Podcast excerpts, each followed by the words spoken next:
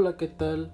Bienvenidos a una nueva entrega de Mundo Bibliófilo, Lectores y Libros, un podcast para los amantes de la lectura y los libros. Soy Hugo G. Botello y el día de hoy me encontraré platicando con la economista y latinoamericanista Aline Magaña Cepeda, profesora investigadora en la UAM Iztapalapa. Sigue nuestra transmisión a través de Spotify, iTunes y Google Podcast. Bienvenidos.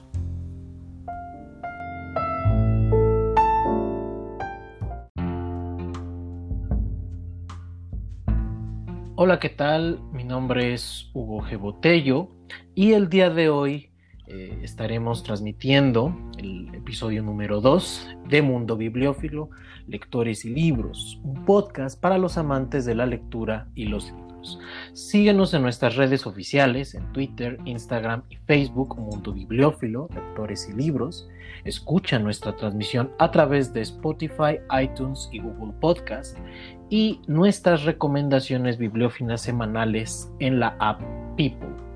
Y bueno, el día de hoy estaré platicando con eh, Aline Magaña Cepeda.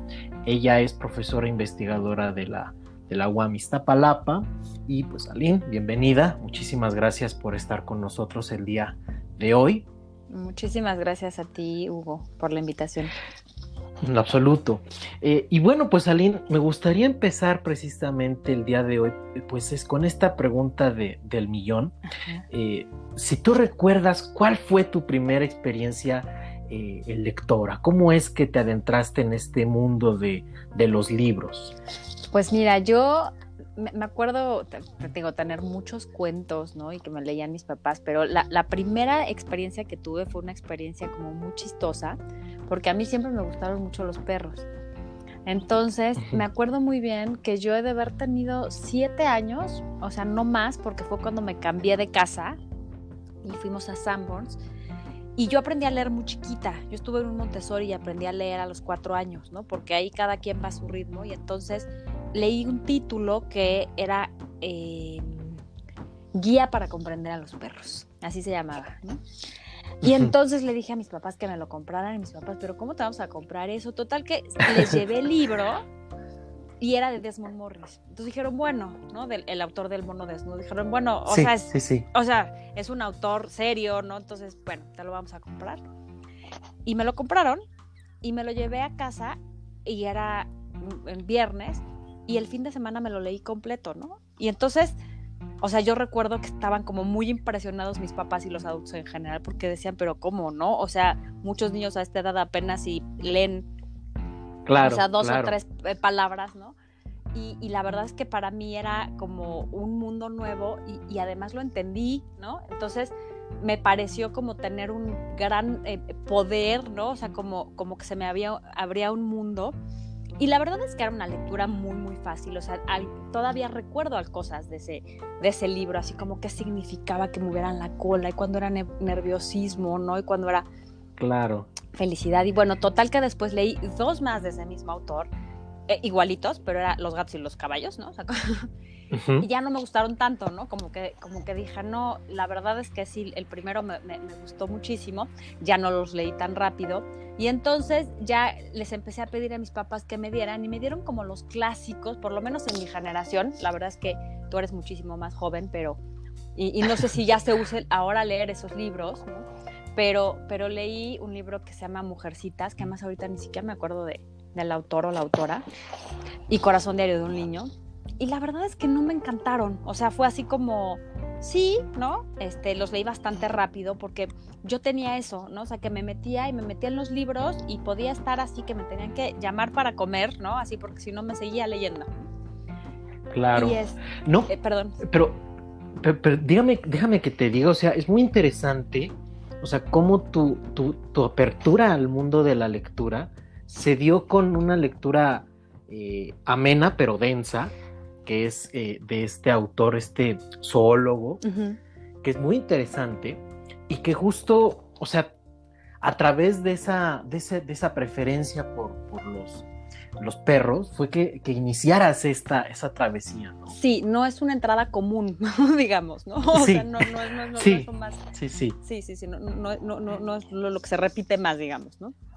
Es- Y, y en este sentido, la pregunta sería eh, propiamente, eh, entonces, esta experiencia personal eh, con este autor, ¿te, te marcó tu vida a nivel personal? O sea, ¿te abrió una, una mar de posibilidades extensísimo?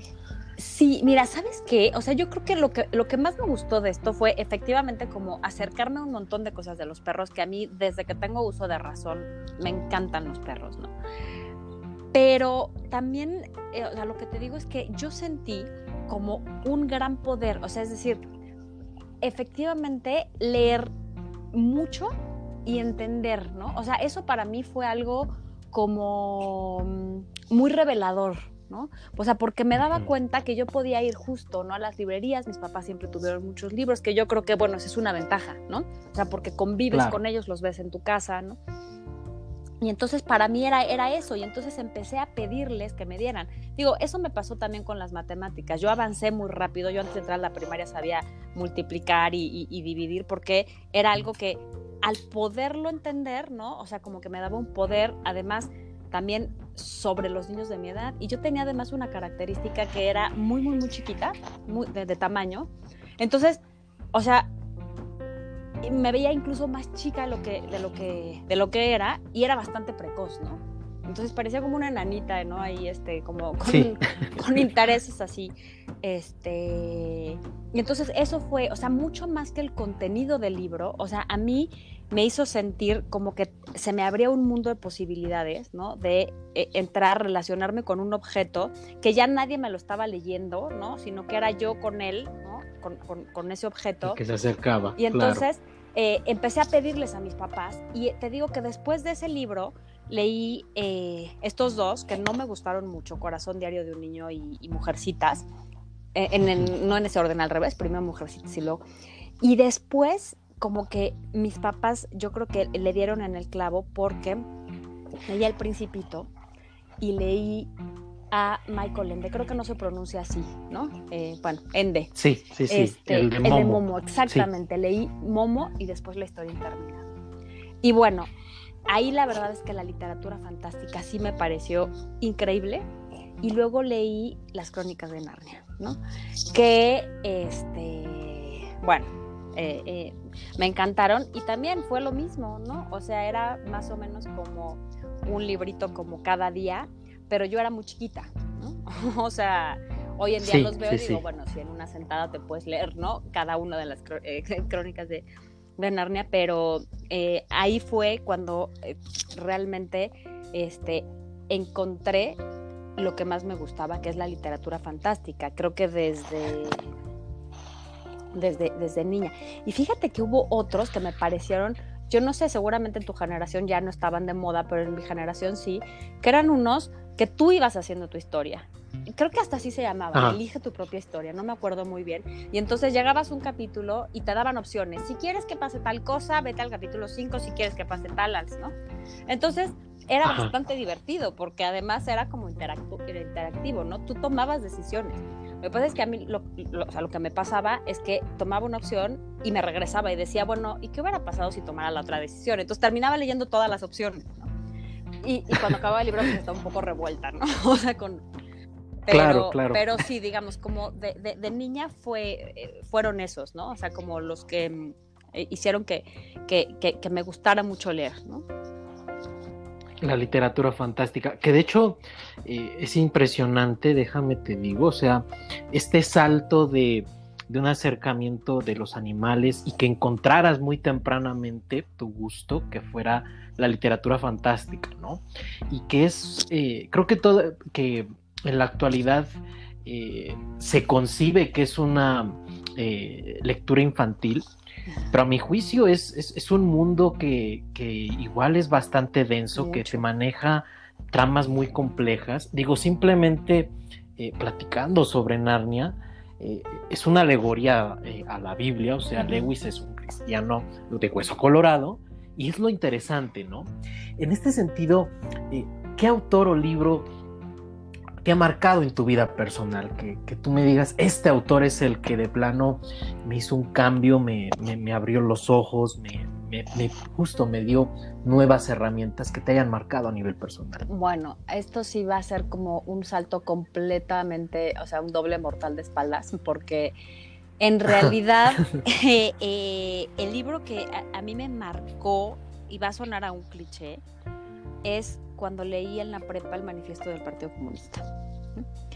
Este, cuando yo leí ese libro, a pesar de que siempre fui lectora, de verdad que lo terminé de leer y dije, yo ya no necesito leer nada más. O sea, en términos de tener claridad hacia dónde caminar, ¿sabes?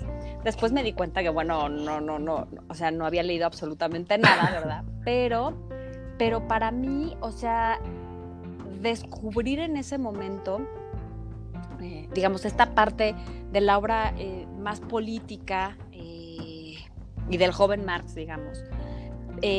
pero, pero entendiendo la necesidad de arribar a un proyecto civilizatorio realmente alternativo y por tanto, digamos, para poder arribar ahí la destrucción de el modo de producción específicamente capitalista, pues para mí fue como muy claro, ¿no? Y entonces sí, tuve esa sensación de haberlo leído todo en ese, en ese panfleto, ¿no? Ni siquiera es un libro, o sea, es un... ¿no? Sí, es un manifiesto. Este, entonces, eh, yo creo que parte importante de mi decisión de estudiar economía en la Facultad de Economía fue haber leído el manifiesto del Partido Comunista, que además llegó a mis manos como la mayoría de los libros llegaban en ese momento a mis manos, que era revisando entre los libreros de mi casa, ¿no? De, la casa de mis padres. Eh, algunos ya los compraba, eh, los pedía, desde luego los, que me, los que me pedían para la escuela, ¿no? Pero, pero ese libro, digamos, no fue que lo haya leído ni en un colectivo, ni en la escuela, ni con un grupo, ni, ni siquiera por tener fue un descubrimiento. política, fue un descubrimiento, exactamente. Y a raíz de eso, bueno, a mí me toca más o menos por esa época eh, el levantamiento zapatista.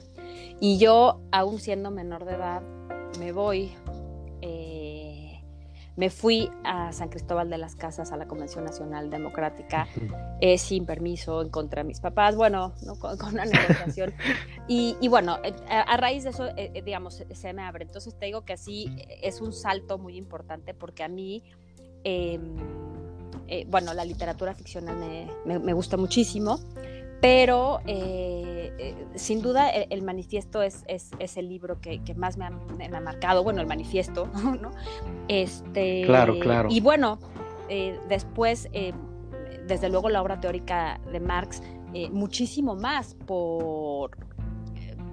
no solamente porque me parece un autor preclaro, sino por dos cosas. Uno, el método y otra, la lógica. ¿no? Entender la dialéctica para mí, pues me hizo meterme a un seminario de filosofía y leer la dialéctica del amo y el esclavo, leer a Hegel, ¿no? que me parece complicadísimo. Claro, claro. Eh, pero, pero justo el tema de la dialéctica, eh, para poder acercarme y entender un poco la contradicción, para mí sí fue un, un choque muy fuerte, porque yo creo que hasta ese momento, como la mayoría de de todos nosotros, pues yo era una fanática de la no contradicción, ¿no? Entonces, ¿cómo, cómo, cómo se tenía, o sea, ¿por qué, por qué este autor insistía en contemplar la, contradicción, ¿no? Si nosotros lo que queremos es formar discursos que no tengan contradicciones, ¿no? Exactamente. Entonces, este fue, fue para mí muy... Em, muy revelador y la verdad es que eh, Marx pues sigue siendo eh, para mí uno de los de los autores, digamos, de cabecera, ¿no? Eh, y además también profesionalmente, ¿no? Porque pues doy clases de economía política, entonces oh, eh, pues lo sigo usando, ¿no? Ya más por... Ese libro de cajón, Por hobby que por otra cosa, porque pues, o sea, mi actividad es en la UAM, como tú sabes, pero tengo una materia por ahí en la UNAM de asignatura, que es mucho más por amor al arte, porque no vivo de eso, eh, pero sigo dando, ¿no? Economía política, entonces regreso, regreso a Marx constantemente. Pero es muy interesante porque eh, algo maravilloso de, la escritura de Marx es que es muy ameno, ¿no? O sea, es un autor que, que en, palabras es clarísimo. Digo, Hegel se lanza disertaciones sumamente complicadas que a veces hay que leer hasta línea o párrafo por párrafo, ¿no? Y, en cambio Marx, eh, recuerdo haber leído hace muchísimo tiempo El Capital, o sea, Marx te, te, lo ejemplifica muy sencillamente, te lo va explicando, utiliza hasta esta parte que es muy marcada en él, eh, referencias a Shakespeare, referencias a, Exacto, o sea, es un lector voraz, eso se, se evidencia en sus, en sus libros. Entonces, en este sentido, ¿identificarías tú a Marx como el autor que te cambió a nivel personal, que te marcó en, en, este mundo de la lectura? Ay, pues mira, la verdad que no sé, pero yo no estoy tan, tan segura porque, digamos, me, me parecería que también pues estaría dejando fuera muchas cosas que me han marcado, ¿no? Y, claro. que, y, que, no lo puedo dejar de mencionar. Pero mira, esto que tú dices de, las referencias que tiene, las referencias eh, no solamente literarias, sino filosóficas, eh, pero también históricas, ¿no? Y también de eh, ilustrativas, digamos, de, los fenómenos. Sí, claro. Pero además también con un gran sarcasmo y sentido del humor, sí. que es algo que no cualquiera no cualquiera lo disfruta y no cualquiera lo entiende, ¿no? O sea, yo me acuerdo muy bien en varias de las clases que la gente está acostumbrada a leer literal, ¿no? Y entonces hay un pasaje, por ejemplo, en, en, El Capital, que está hablando de Senior. Senior es un, economista que Marx considera un economista vulgar, y, y, entonces él lo que hace es toda una argumentación de por qué no recortar la jornada laboral de 11 horas y media, que en ese momento era de 11 horas y media, a 10 horas y media, ¿no? Entonces, eh, Senior, ¿no? Hace toda, toda esta argumentación. Y entonces, bueno, Marx le pone una paliza, ¿no? Hacia todos, cada uno de los argumentos, ¿no? Este, y además e, evidencia la postura eh, político-ideológica de Senior, ¿no? En, términos de defensa de, de los capitalistas, ¿no? Pero cuando termina de todo eso, de dejarlo por los, por, los suelos, dice, Señor, hombre honesto y lúcido, y sigue hablando. Y entonces mis estudiantes me decían, pero, o sea, lo consideraba honesto y lúcido, yo, pero se está burlando, ¿no? O sea, evidentemente es una ironía finísima que ni siquiera tiene que explicar, porque bueno, si ya se explica, no, no, no, no, no es ironía. Y tiene varias cosas así, ¿no? Eh, claro, esta es, digamos, de las más burdas en el sentido que de verdad lo destrozó, pero a lo largo de, la lectura tiene varios sarcasmos y entonces eh, eh, hay gente que, se siente agredida por eso, porque no, no, no están acostumbrados. O sea, el sarcasmo no es para todo mundo, creo. ¿no? Claro, sí, y entonces, este, como que de pronto dicen, bueno, pues este, o sea, no acaba de decir hacer dos líneas lo contrario, ¿no? o sea, como que son este, digo, tiene esto. Pero, a ver, regresando un poco a lo que, a lo que me, decías, em, si, tú, si tú me preguntas eso, yo, eh, para empezar, tendría que dejar fuera eh, la literatura ficcional para poder decirte que estos son los autores, porque creo que la literatura de ficción es otro mundo que, que para mí siempre ha estado presente y que es, es parte como de mi refugio, ¿no? Eh, yo creo que a ti te pasa un poco lo mismo porque, digamos, nos dedicamos a leer, ¿no? Nos dedicamos a estar estudiando constantemente.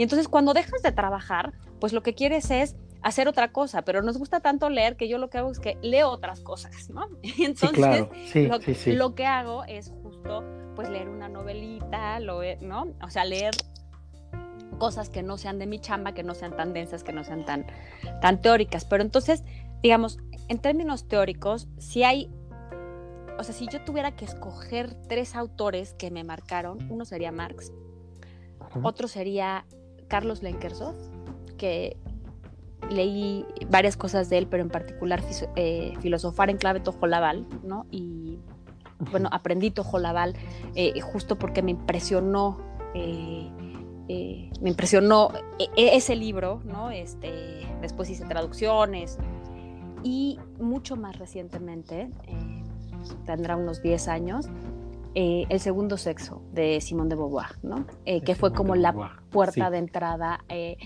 no, por, no por el existencialismo, sino más bien por el feminismo ella no era una feminista radical, pero finalmente yo creo que sí es la puerta de entrada que muchas tenemos hacia el feminismo radical. Entonces, esos tres. Entonces, en este sentido, o sea, tienes un, top 3 de, autores que te han marcado a nivel eh, profesional. personal, sí. Y, en el ámbito personal, ¿qué autores son los que más te han, han marcado tal cual?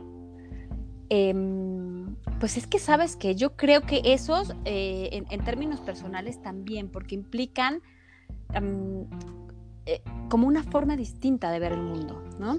Eh, cuando yo me acerco a, la lectura de, de, San Miguel Chiptic y filosofar en clave Tojolabal, conozco, tuve la fortuna de conocer a Carlos Lenkersoff, me acerqué a él, terminé siendo su ayudante y, en realidad eh, me abrió la perspectiva muchísimo porque, porque me puso de cabeza lo que yo consideraba universal, ¿no? Y yo viniendo del marxismo, que es un autor completamente moderno, totalizador, ¿no? Claro. Este, universal, ¿no? Este, eh, llego y, me tira esto porque al final cuando voy aprendiendo el, el, idioma, lo que digo, bueno, no, no, no, lo que pasa es que en realidad somos completamente provincianos, ¿no? O sea, la forma en que se nombran las cosas importa muchísimo porque finalmente es el reflejo de cómo se percibe una realidad. Sí, claro, naturalmente. Entonces, la verdad es que eh, yo te digo que soy así como que un poco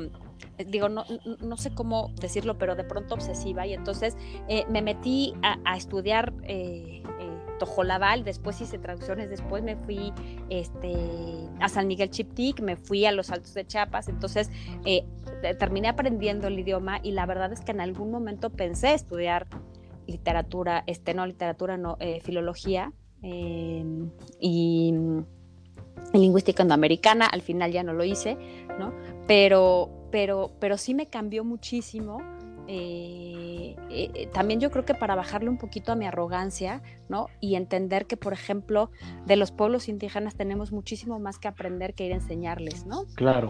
Este, y bueno, mi acercamiento evidentemente al Tojolabal pues estaba muy marcado por el zapatismo, Sí, que fue, que, este tuviste esa experiencia de, estar en, el momento en el que está estalla el movimiento esta lectura, esta serie de lecturas, claro, no, en, plena eh, juventud, ¿no? O sea, en plena etapa juvenil, en, la preparatoria fue que me comentaste esto que, te dio. Exactamente. Y, o sea, la lectura, el contexto en el mismo momento y la edad, creo que son cosas que, marcaron esta, este camino, ¿no? Que es, peculiarmente interesante.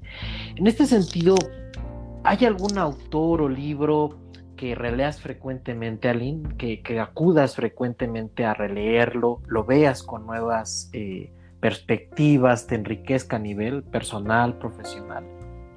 Pues mira, eh, desde luego el Capital lo releo constantemente, pero como te digo, muchísimo más por el tema eh, profesional, ¿no? O sea, porque finalmente doy clases y siempre voy buscando evidentemente nuevas bibliografías, pero regreso a los clásicos. O sea, para mí es fundamental que mis estudiantes puedan leer los clásicos, porque además como ya nadie lee los clásicos, ¿no? Todo el mundo lee manuales y todo el mundo lee interpretaciones. Sí, sí, sí. Este, yo digo, bueno, por lo menos si estudian conmigo van a leer a los clásicos, ¿no? Y entonces, o sea, van a leer a Adam Smith, a David Ricardo y a Marx, o sea, de esos no se van a salvar, ¿no? claro. Entonces, eh, bueno, pues eh, por eso eh, regreso y la verdad es que si tú ves los libros, o sea, si tú ves, eh, mi yo les digo mis capitales porque pues tengo, o sea, en realidad la edición que yo leo es la del siglo XXI, que no es la más bonita, no es la más bonita en términos literarios, ¿no? Pero sí es como la más fiel, digamos, desde mi perspectiva, ¿no? Porque muchos leen el, fondo, ¿no? O sea, sobre todo los filósofos leen más el fondo. Y, y está subrayada toda, claro, de diferentes colores, porque además lo que no había subrayado ahora sí me pareció importante. Y entonces eh, es así, eh, casi lo mismo que si no estuviera subrayado, ¿no? Porque todo lo tengo eh, rayado, ¿no? Y este. Y, subrayado con distintos colores y de diferente forma. Entonces, eso, eso regreso bastante. Em, y, hablando más de, de lectura hedónica, digamos, eh, en algunos momentos tenía eso de regresar. Eh, eh, por ejemplo, en algún momento Gabriel García Márquez era así uno de mis autores favoritos porque además El amor en los tiempos del cólera, ¿no? que es raro porque para todo el mundo es 100 años de soledad, que me gusta mucho también 100 años de soledad, pero, pero El amor en los tiempos del cólera era mi libro favorito. Cosa también rara porque yo siendo muy jovencita, pues, ¿no? O sea, la historia de un amor senil y todo, pero bueno, ¿no? Y lo leí varias veces. Y después leí a Mario Vargas Llosa, que ahora ya es un placer culposo el que tengo por, por, por, por, por, porque, porque me gusta tanto, la verdad. Este, pero La Guerra del Fin del Mundo fue durante mucho tiempo mi libro favorito, ¿no? O sea, yo decía, no, es que de verdad es un libro impresionante. Después como que renuncié a tener un libro favorito, eh, este, porque me parecía injusto con los demás libros, ¿no? Claro. Y entonces, este, y luego como que hacer un top. Ah, antes de eso, hay un libro, la verdad es que no es muy, muy, muy leído, de Kosinski, que se llama Desde el Jardín. No sé si tú lo has leído, Hugo. Sí, sí, sí. Sí. Y, y, la verdad es que me pareció fascinante, o sea, como muy metafórico y en términos de esta confusión que se da cuando lo encuentran, ¿no? Este, eh, y, y, que él hablaba así en términos literales de su jardín y era leído, ¿no? Como una metáfora, ¿no? Sí, claro. pareció, y fíjate que lo leí, ese también lo leí varias veces, antes de estos dos que te digo, o sea, antes de... Eh, pero creo que esos son los tres libros que leí varias veces y eh, eh, después, ya en la universidad, es, es, algo bien chistoso porque la verdad es que eh, a tu generación y a las demás, pues les tocó Harry Potter, ¿no? Pero ya les tocó películas y traducido y no sé cuánto. Sí, claro. A mí me tocó leer a Harry Potter en inglés cuando no estaba traducido. Eh, y por mi gusto, a las crónicas de, de, Narnia, un compañero de letras en la universidad me, me, me dijo, ¿no? Oye, este, tienes que leer una autora que es completamente desconocida, que se llama J.K. Rowling, y tiene dos libros, pero la saga parece que va a ser seis, seis o siete. No están traducidos. Y dije, ah, pues me los voy a echar en inglés, ¿no? Y así sirve que practico en inglés. Sí, claro. Y entonces ya yo, todos los demás libros, o sea, esos dos me los eché de corrido, los leí esperando las entregas, pero salían en inglés, ¿no? Y entonces me los, o sea, me los eché todos en inglés excepto el último, que salió a nivel mundial el mismo día en no sé cuántos idiomas, creo que 24 idiomas. Por supuesto que lo compré en la preventa. Yo además, ya no siendo una niña, o sea, teniendo 20 años, ¿no? o sea, este... No, no es cierto, no. O sea, ya el último ya tenía más de haber tenido como 24 o algo así. Pero, pero los primeros, ¿no? Sí los tenía así porque fueron en, en 1997. Este, pues sí, tenía 18 años, ¿no? Este cuando, cuando salieron este, esos libros y la verdad es que a mí me encantó Harry Potter y me encantó siendo adulto, ¿no? O sea, era una adulta muy jovencita, ¿no? Pero pero, un adulto. Y obviamente cuando salieron en español, me los volví a leer en español. Y después leí los primeros cuatro en francés, ¿no? Y que ya fue como demasiado porque estaba empezando a leer y después dije, no, tengo que leer algo que esté escrito en francés, ¿no? No que esté traducido. Pero me gustaba tanto Harry Potter que, que sí. Y fíjate que eh, digamos, no los releí en el mismo idioma, pero sí los leí en tres idiomas diferentes. ¿no? Este... y, que de hecho es interesante porque o sea, por un lado mezclaste esta parte que ya te gustaba desde antes, que es la literatura fantástica, y que este libro, esta saga de Harry Potter, eh, precisamente, pues empieza muy, muy tranquilo, ¿no? Los primeros tres libros son eh, dimensionalmente incluso más cortos, pero poco a poco la, yo creo que la misma autora va profundizando y profundizando y trabaja temas eh, muy importantes muy densos incluso, de forma a través de la literatura fantástica, ¿no? Problemáticas como es el, racismo, como es la discriminación, eh, que justo es algo eh, rico en la lectura de, esta saga y que a pesar de que la figura ahí central sería Harry Potter, eh, Rowling logra pues posicionarlo de manera tal que ningún otro personaje se queda fuera, ¿no? O sea, te narra su historia, se, da esta parte de profundidad, que es a lo que, lo que llama la atención de, este libro, ¿no? Sí, y, la verdad es que eh, eh, digamos, la rigurosidad que tiene Rowling, o sea, muchos desprecian Harry Potter, ¿no? O sea, ¿por qué? Porque pues fue una lectura popular, porque se convirtió en bestseller y pues nunca faltan los lectores que, pues, ya sabes, ¿no? O sea, solo leen lo que nadie lee y nadie entiende, ¿no? Sí, claro.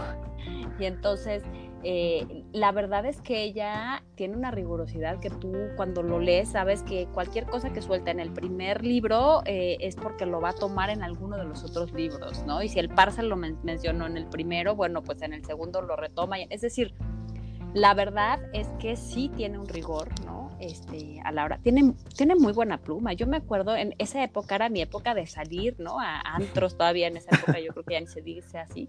Este, y yo regresaba a las 2 de la mañana y me quedaba leyendo hasta las 6, 7 y decía, ya van a venir a despertarme, ¿no? Y yo sigo aquí leyendo y entonces ya por lo menos una hora porque ya me toca para desayunar, ¿no? Este, claro. Sí tiene muy buena pluma, la verdad.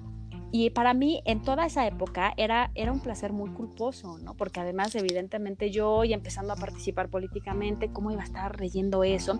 Y cuando se volvió famoso, ya cuando yo estaba saliendo de la universidad, como a la mitad, este, que yo dije, no, pues claro, esto, o sea, alguien tenía que descubrirla, ¿no? Y, y, traducirla a todos los idiomas y hacerlo película y todo, pues todavía me daba más pena, ¿no? Como algo tan comercial, ¿no? Entonces yo casi, casi así forrar los libros para que nadie viera, ¿no? O sea, claro.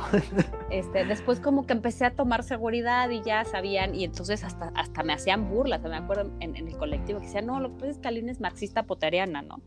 Y yo así como que entre que me daba risa y no lo digas mucho, ¿no? Y solo aquí entre los cuates, pero... Este, y, y, bueno, la verdad es que cada vez eh, descubrí eh, la historia también de Rowling, es impresionante, ¿no? Sí, claro. La forma en que ella tuvo que presentarse y borrar su nombre para que le aceptaran es justamente esconder que era mujer, ¿no? O sea, por eso ella es que tiene una puerta de entrada al feminismo así, ¿no?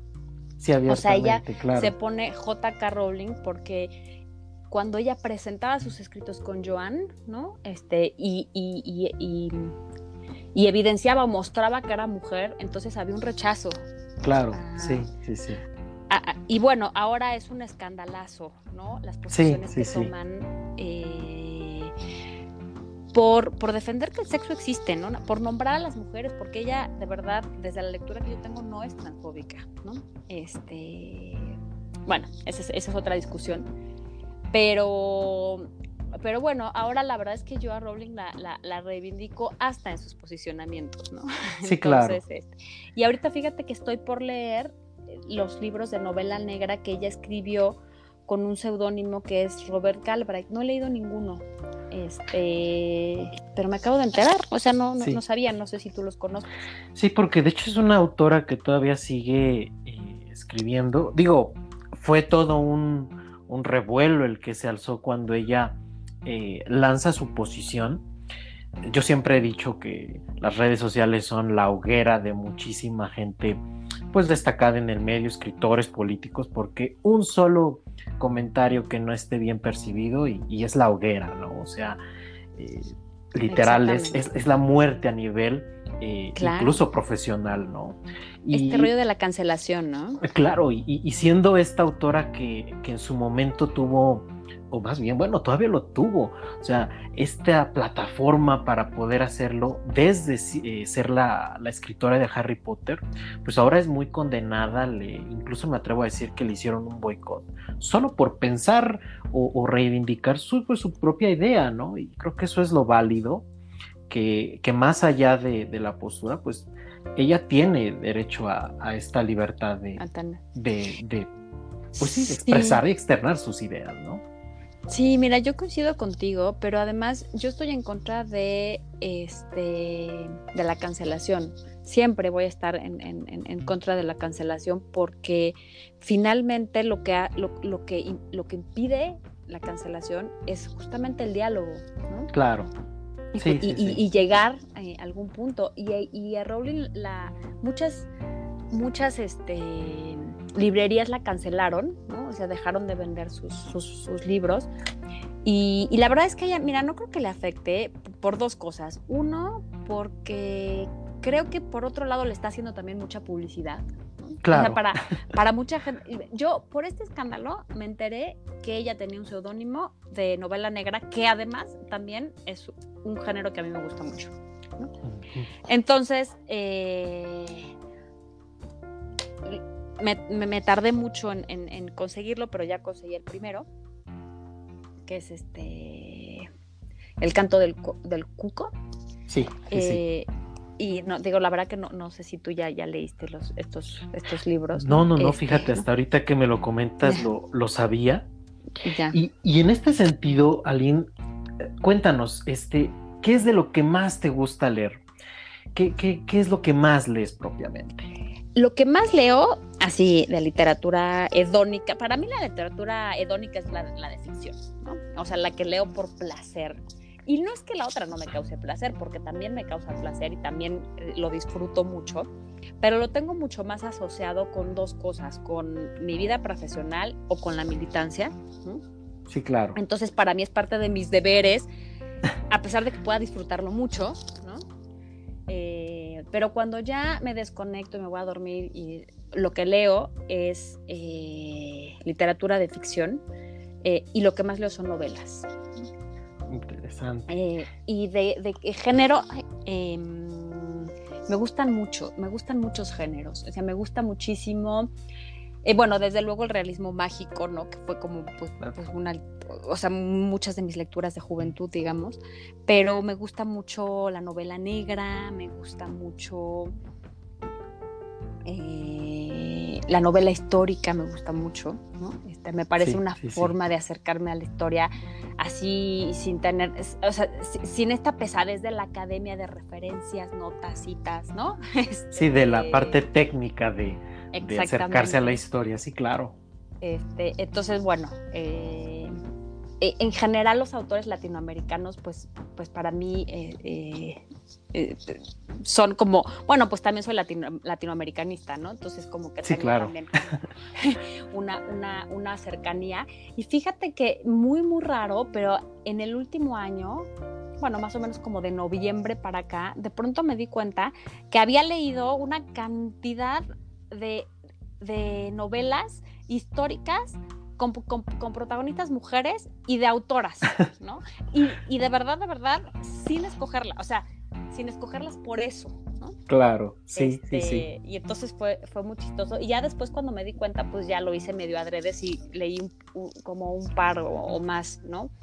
De eso. Eh, bueno, se me coló por ahí una de un autor, la última de Vargas Llosa, Tiempos Recios, que es sobre Guatemala, no sé si ya lo leíste. Sí, sí, sí. Este, que, que la verdad tampoco me decepcionó. O sea, me, me, me pareció, eh, digo, yo sé que no es de armas, o sea, es de, de, de la, del amante, pues, ¿no? Sí, pero, claro. pero bueno, sí, me parece que sí está a la altura de la fiesta del chivo, por ejemplo, ¿no? No, y, y, y que ahí es muy válido porque, digo, aunque Vargas, Vargas Llosa es muy polémico en sus eh, posiciones eh, políticas, ahora que, que, recientemente, no hace mucho, mencionaba esta, esta de hecho, hasta se rió, ¿no? De el lenguaje inclusivo, eh, desde una posición pues muy, muy ortodoxa desde mi perspectiva, uh -huh. pero a pesar de eso, pues siempre hay que separar a veces el autor del libro o incluso no condenar al autor mismo, pues por su propia vida personal, ¿no? Es Exactamente. Decir, eh, creo que es como dos elementos muy diferentes. Eh, justamente eh, sería incluso igual de erróneo hacer lo mismo con, no sé, por ejemplo, Lovecraft, que pues él era abiertamente racista, eh, era altamente misógino, pero nadie lo dice, ¿no? O sea, nadie dice... Nadie lo no, cancela por eso. Exacto, o sea, no lean a Lovecraft porque es este misógino, ¿no? Y claro. creo que eso es algo que... Y nadie dice, no, no oigan a, Wagner porque lo oían los nazis, ¿no? Claro, sí, claro, o sea, en ese sentido creo que siempre hay que, que ver a la obra, el autor, y ya si eh, está relacionado su, su, su ambiente eh, personal, pues bueno, creo que es, es importante, pero no necesariamente debe de marcar el, el gusto, pues su pensamiento político por eh, la preferencia hacia su lectura, ¿no? Fíjate que yo estoy completamente de acuerdo contigo, pero pues hay gente que no, pi no piensa así, ¿no? Sí, no, ah. es, es, es, políticamente incorrecto, ¿no? Tener sí. a, a, estas alturas un pensamiento propio.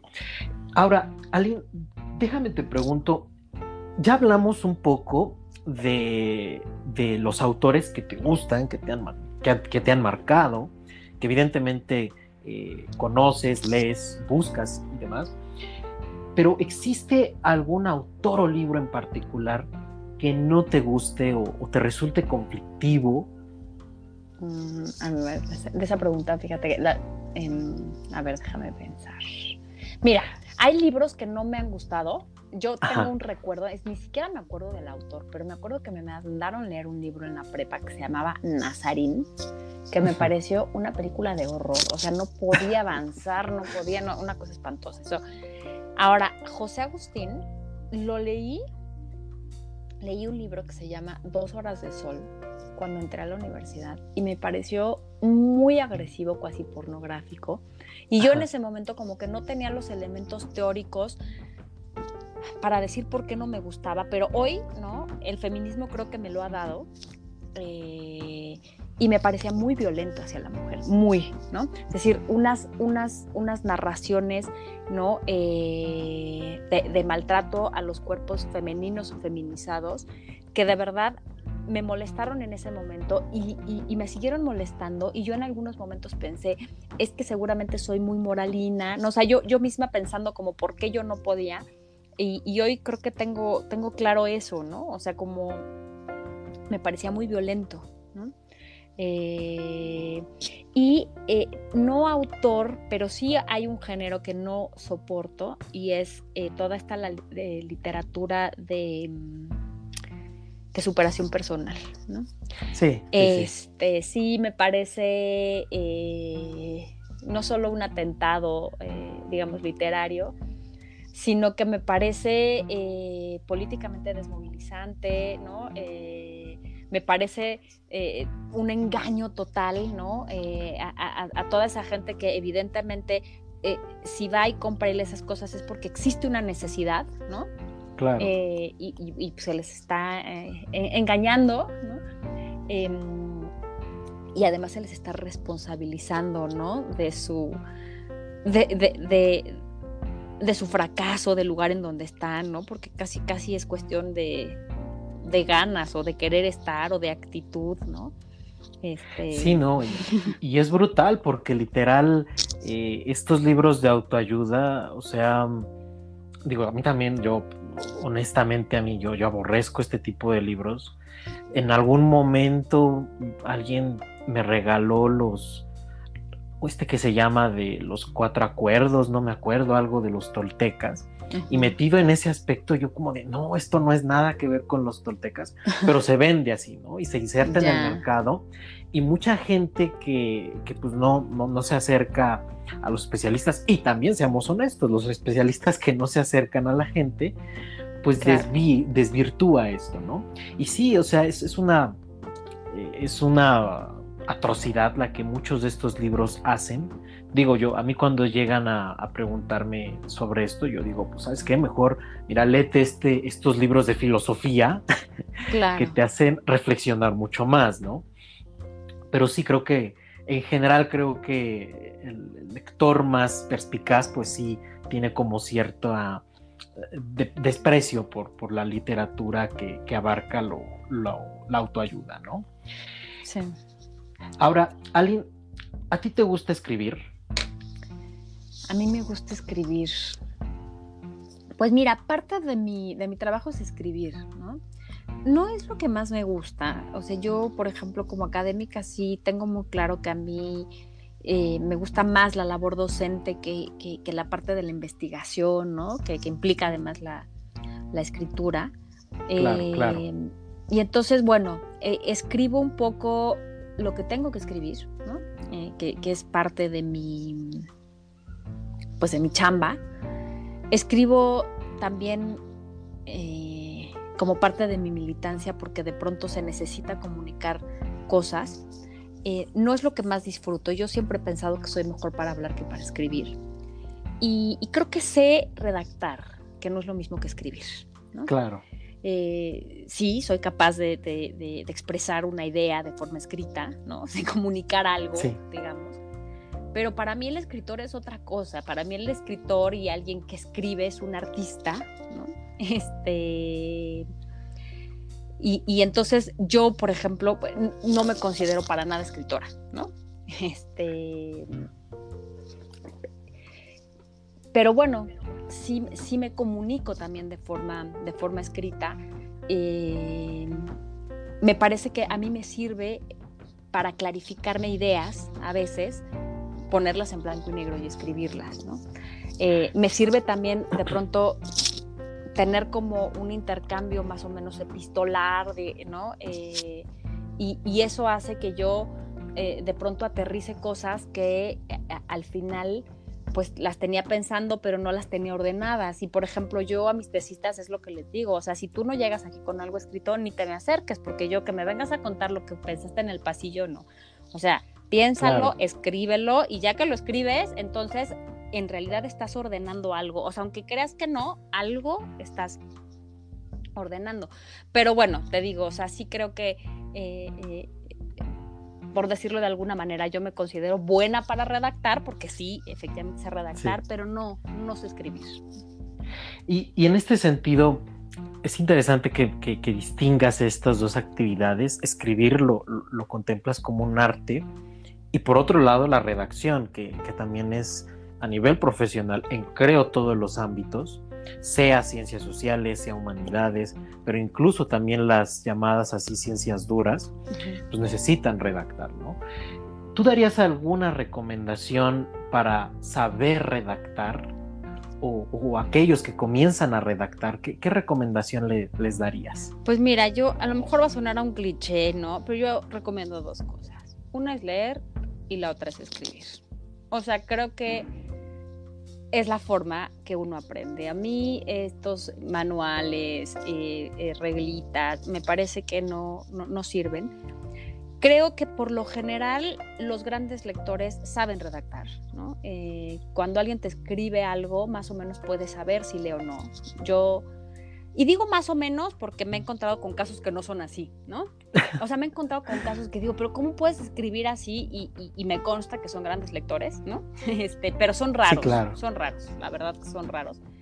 Eh, y gente que casi no lee y se comunica de forma escrita bien, pero también son raros. O sea, yo cuando alguien me escribe, eh, fácilmente puedo, puedo advertir si, si leo o no. Creo que leyendo, ¿no? leyendo este, vas vas aprendiendo a, redactar y, además te van saltando también las palabras que están mal escritas, ¿no? O sea, también por la ortografía yo sé que no es lo más importante, ¿no? Porque digo, redactar eh, es mucho más importante en términos de tener una, de tener claras las ideas, ¿no? Y yo a mis alumnos siempre se los digo, ¿no? Cuando me dicen, es que sí lo sé, pero no sé cómo explicarlo, no. El problema no está en el lenguaje, ni el escrito ni el hablado. El problema está en el pensamiento. Si no sabes cómo explicarlo es porque no lo entiendes, ¿no? O no lo has terminado de entender. Claro. Entonces, este, sí, creo que sí. Creo que eso, o sea, yo recomendaría leer, principalmente. Sí. No, y, y es interesante que esta plática empezó con un, ámbito eh, lector y termina con un ámbito lector. ¿no? Al final del día, eh, la lectura creo que es un placer, un placer que esperemos si esto no cambie en ningún momento. Digo, hoy somos una sociedad más visual, pero pues sí, al final del día la lectura es, es un gusto que, que, de verdad te abre mundos, te abre puertas. Y pues bueno, eh, es sobre todo el acceso a, a un pensamiento crítico, a una percepción personal de la realidad en muchas ocasiones y sobre todo a través de, la mirada de otros, ¿no? Pues Aline, no me queda más que agradecerte, de verdad que ha sido una exquisitez, un tremendo gusto el que te hayamos tenido en esta entrega. Eh, creo que hay muchísimo de lo cual pudimos haber platicado un poquito más, pero siempre he pensado que Finalmente, Cronos, este advocación del dios del tiempo griego, es el más cruel de todos porque no perdona a nadie. Exacto. Y bueno, no me queda más que esperar que en emisiones futuras pues podamos seguir platicando. Eh, te doy las gracias por haber este, compartido esta experiencia lectora, tu experiencia lectora a, nuestra, a nuestros radioescuchas. Y bueno, eh, no me queda más que despedirnos, me queda más que de, si, quieres decir algunas palabras finales, este, mi estimada Lynn. Pues mira, desde luego agradecerte mucho. Fue, fue una muy, muy rica esta, esta charla, ¿no? Creo que nos hace mucha falta charlar, tener como estos espacios así de, de improvisación, ¿no? No, no tan acartonados, ¿no? Donde lleve uno algo escrito, un texto, ¿no? Sí, claro. Este, de verdad que te, te, te, agradezco muchísimo. Ahora que, que, que me que me decías, bueno, pues ojalá que esto no se pierda. La verdad es que es una de mis grandes preocupaciones. Es una de mis grandes preocupaciones como docente porque yo me doy cuenta que cada vez los estudiantes leen menos, se concentran menos, se interesan menos y más que responsabilizarlos a ellos, creo que tenemos que encontrar qué es lo que está pasando, ¿no? Eh, claro. Porque eh, generacionalmente ellos eh, en realidad se aburran fácilmente, ¿no? Este, y, abandonen un poco los, los, libros. Es una preocupación también como mamá, ¿no? O sea, de, y, mis hijos van a, van a tener un acercamiento a la lectura o no, ¿no? Y yo como lo, lo hago, yo no quiero obligarlos, pero tampoco, ¿no? Este, tampoco quiero como que de pronto, este, pues no se acerquen a los libros y y bueno, o sea, creo que para muchos es, es, es una preocupación eh, central, porque sí, efectivamente ahora, pues con estos rollos de las redes sociales, ¿no? Este, que todo es así como cortito, que es, mucho más visual, que sí leen, pero, pero, pero como cosas muy concretas, para, bueno, incluso se ha transformado, por ejemplo, los periódicos, los diarios, ¿no? Ya las notas larguísimas que nosotros leíamos, pues ya ni siquiera se hacen, ¿no? Claro, ¿no? El este, encabezado y, para de contar, ¿no? Entonces, bueno, pues la verdad es que estrategias, pues hay que buscarlas, ¿no? Yo en algún momento pensaba que Paco Ignacio Taibo iba a hacer un muy buen papel y pues estamos viendo que no tanto, ¿verdad? Este, porque a mí toda la campaña que tenía de, bueno, no, no es una campaña, o sea, de Paralela Libertad, la verdad es que me parecía muy buena, ¿no? Este, muy, muy buena. Iba, a la UAM incluso fue varias veces y y a, zonas incluso marginadas, ¿no? Y, la forma en que él cuenta su experiencia, ¿no? Eh, pues la verdad es que es, bastante seductora y, y, creo que lograba acercar. Y dije, no, pues ahí ya lo tenemos en cultura y esto va, ¿no? Este, pero pues... diferente. Pero no, por lo menos no hasta ahorita, ¿no? Entonces, bueno, habría que pensarle, ¿no? O sea, como que, que estrategias que, permitan atrapar en, el mundo de la, de, la lectura que, que sí es, o sea, a mí cuando alguien me dice, es que a mí no me gusta leer, y yo, no, es que tú puedes decir, a mí no me gusta leer esto, ¿no? Pero no puedes decir, a mí no me gusta leer, ¿no? Es así como, a mí, o sea, no, te puede gustar una cosa y otra, no, pero no puedes decir que no te gusta leer, ¿no? o sea, sí, en términos generales, ¿no? Claro, sí. Pues bueno, esperemos y, y precisamente esta parte de la lectura, pues a través de este podcast y de otras propuestas que vayan saliendo, que se vayan materializando, inviten justamente a los lectores, ¿no? Muy bien. Pues muchísimas gracias. Gracias a ti. Eh, te extiendo un agradecimiento y no me queda más que decirles, bueno, pues en la siguiente entrega tendremos a eh, Berenice Bravo Rubio, eh, ella es historiadora, es estará platicando con nosotros para la siguiente entrega. Síganos en nuestras redes oficiales en Twitter, Instagram y Facebook, Mundo Bibliófilo, Lectores y Libros, y la transmisión a través de Spotify, iTunes y Google Podcast. Nuestras recomendaciones semanales en la app People. Bueno, una excelente noche y nos veremos en la siguiente entrega.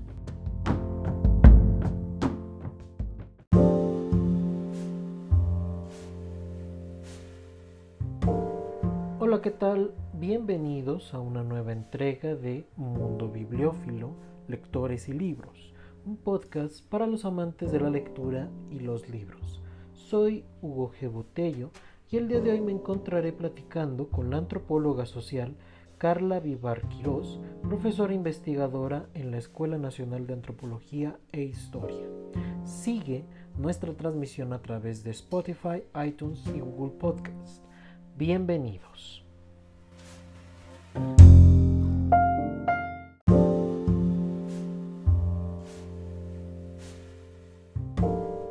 Hola, ¿qué tal? Bienvenidos a una nueva entrega de Mundo Bibliófilo, Lectores y Libros, un podcast para los amantes de la lectura y los libros.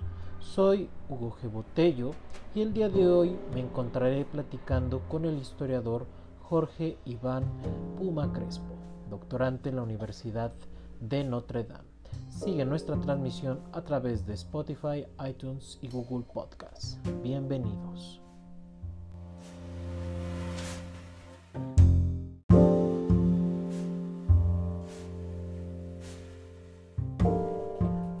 Hola, ¿qué tal? Bienvenidos a una nueva entrega de Mundo Bibliófilo, Lectores y Libros, un podcast para los amantes de la lectura y los libros. Soy Hugo G. Botello y el día de hoy me encontraré platicando con la historiadora Berenice Bravo Rubio, profesora investigadora de la Escuela Nacional de Antropología e Historia. Sigue nuestra transmisión a través de Spotify, iTunes y Google Podcast. Bienvenidos.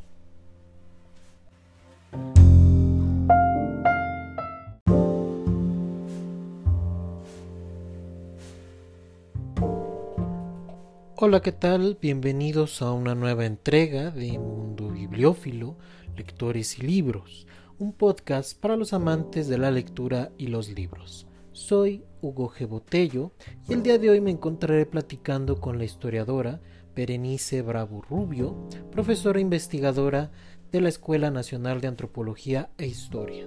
Sigue nuestra transmisión a través de Spotify, iTunes y Google Podcast. Bienvenidos.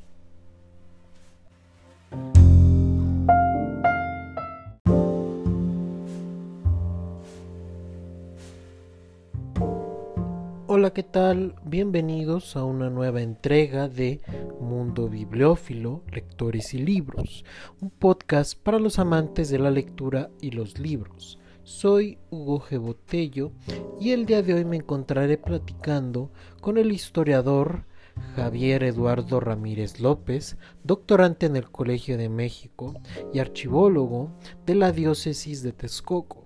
Sigue nuestra transmisión a través de Spotify, iTunes y Google Podcast. Bienvenidos.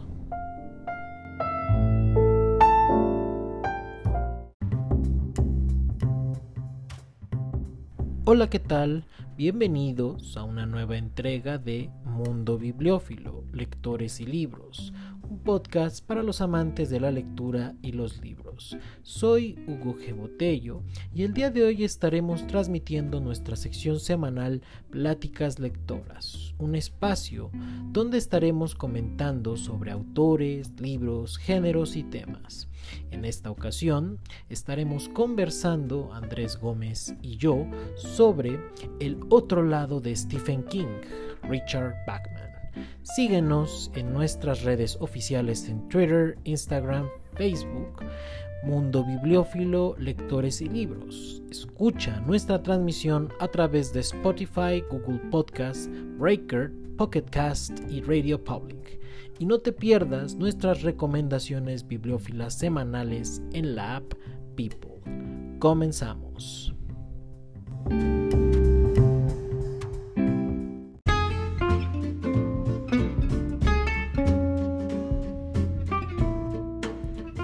Novedades.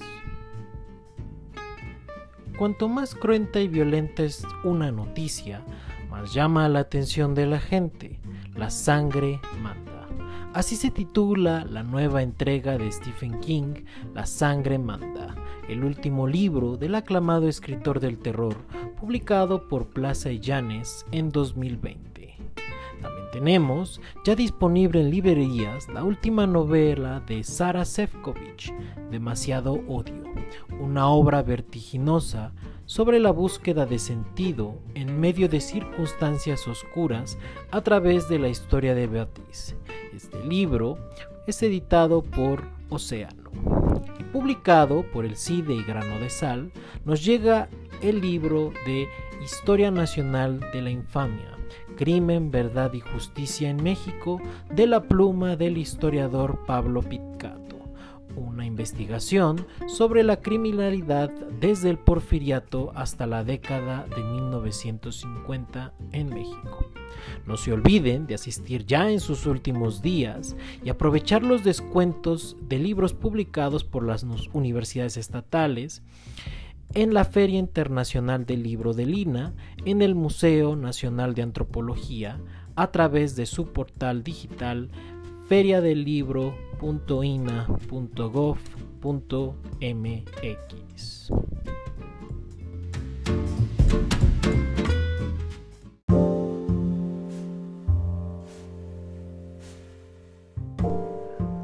Hola, ¿qué tal? Bienvenidos a una nueva entrega de Mundo Bibliófilo, Lectores y Libros, un podcast para los amantes de la lectura y los libros.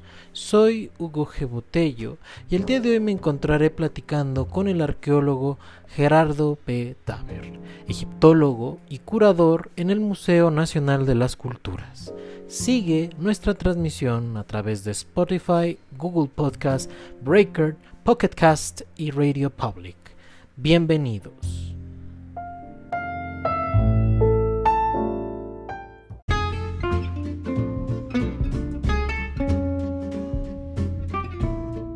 Novedades.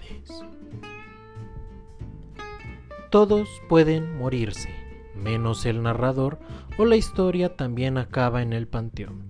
Así reza la última novela de Javier Velasco, El último en morir, publicada este año por Editorial Alfaguara. En ella nos proyecta el papel del escritor frente a su obra y dentro de ella. Una novela de romance, cárcel, drogas, alta velocidad, en la cual el escritor y lector deben permanecer sin morir en el intento. También tenemos ya disponible en librerías Música Solo Música de Haruki Murakami y Meiji Osawa una obra distribuida por Tuskets y en donde nos describen su experiencia íntima con el jazz, la música sinfónica y la moderna. Finalmente, regresando a un pasado plagado de juegos de poder, guerras, codicia y corrupción, Kenneth Follett nos entrega Las tinieblas y el alba, la historia previa a Los pilares de la tierra, publicada por Plaza y Llanes, ya a la venta.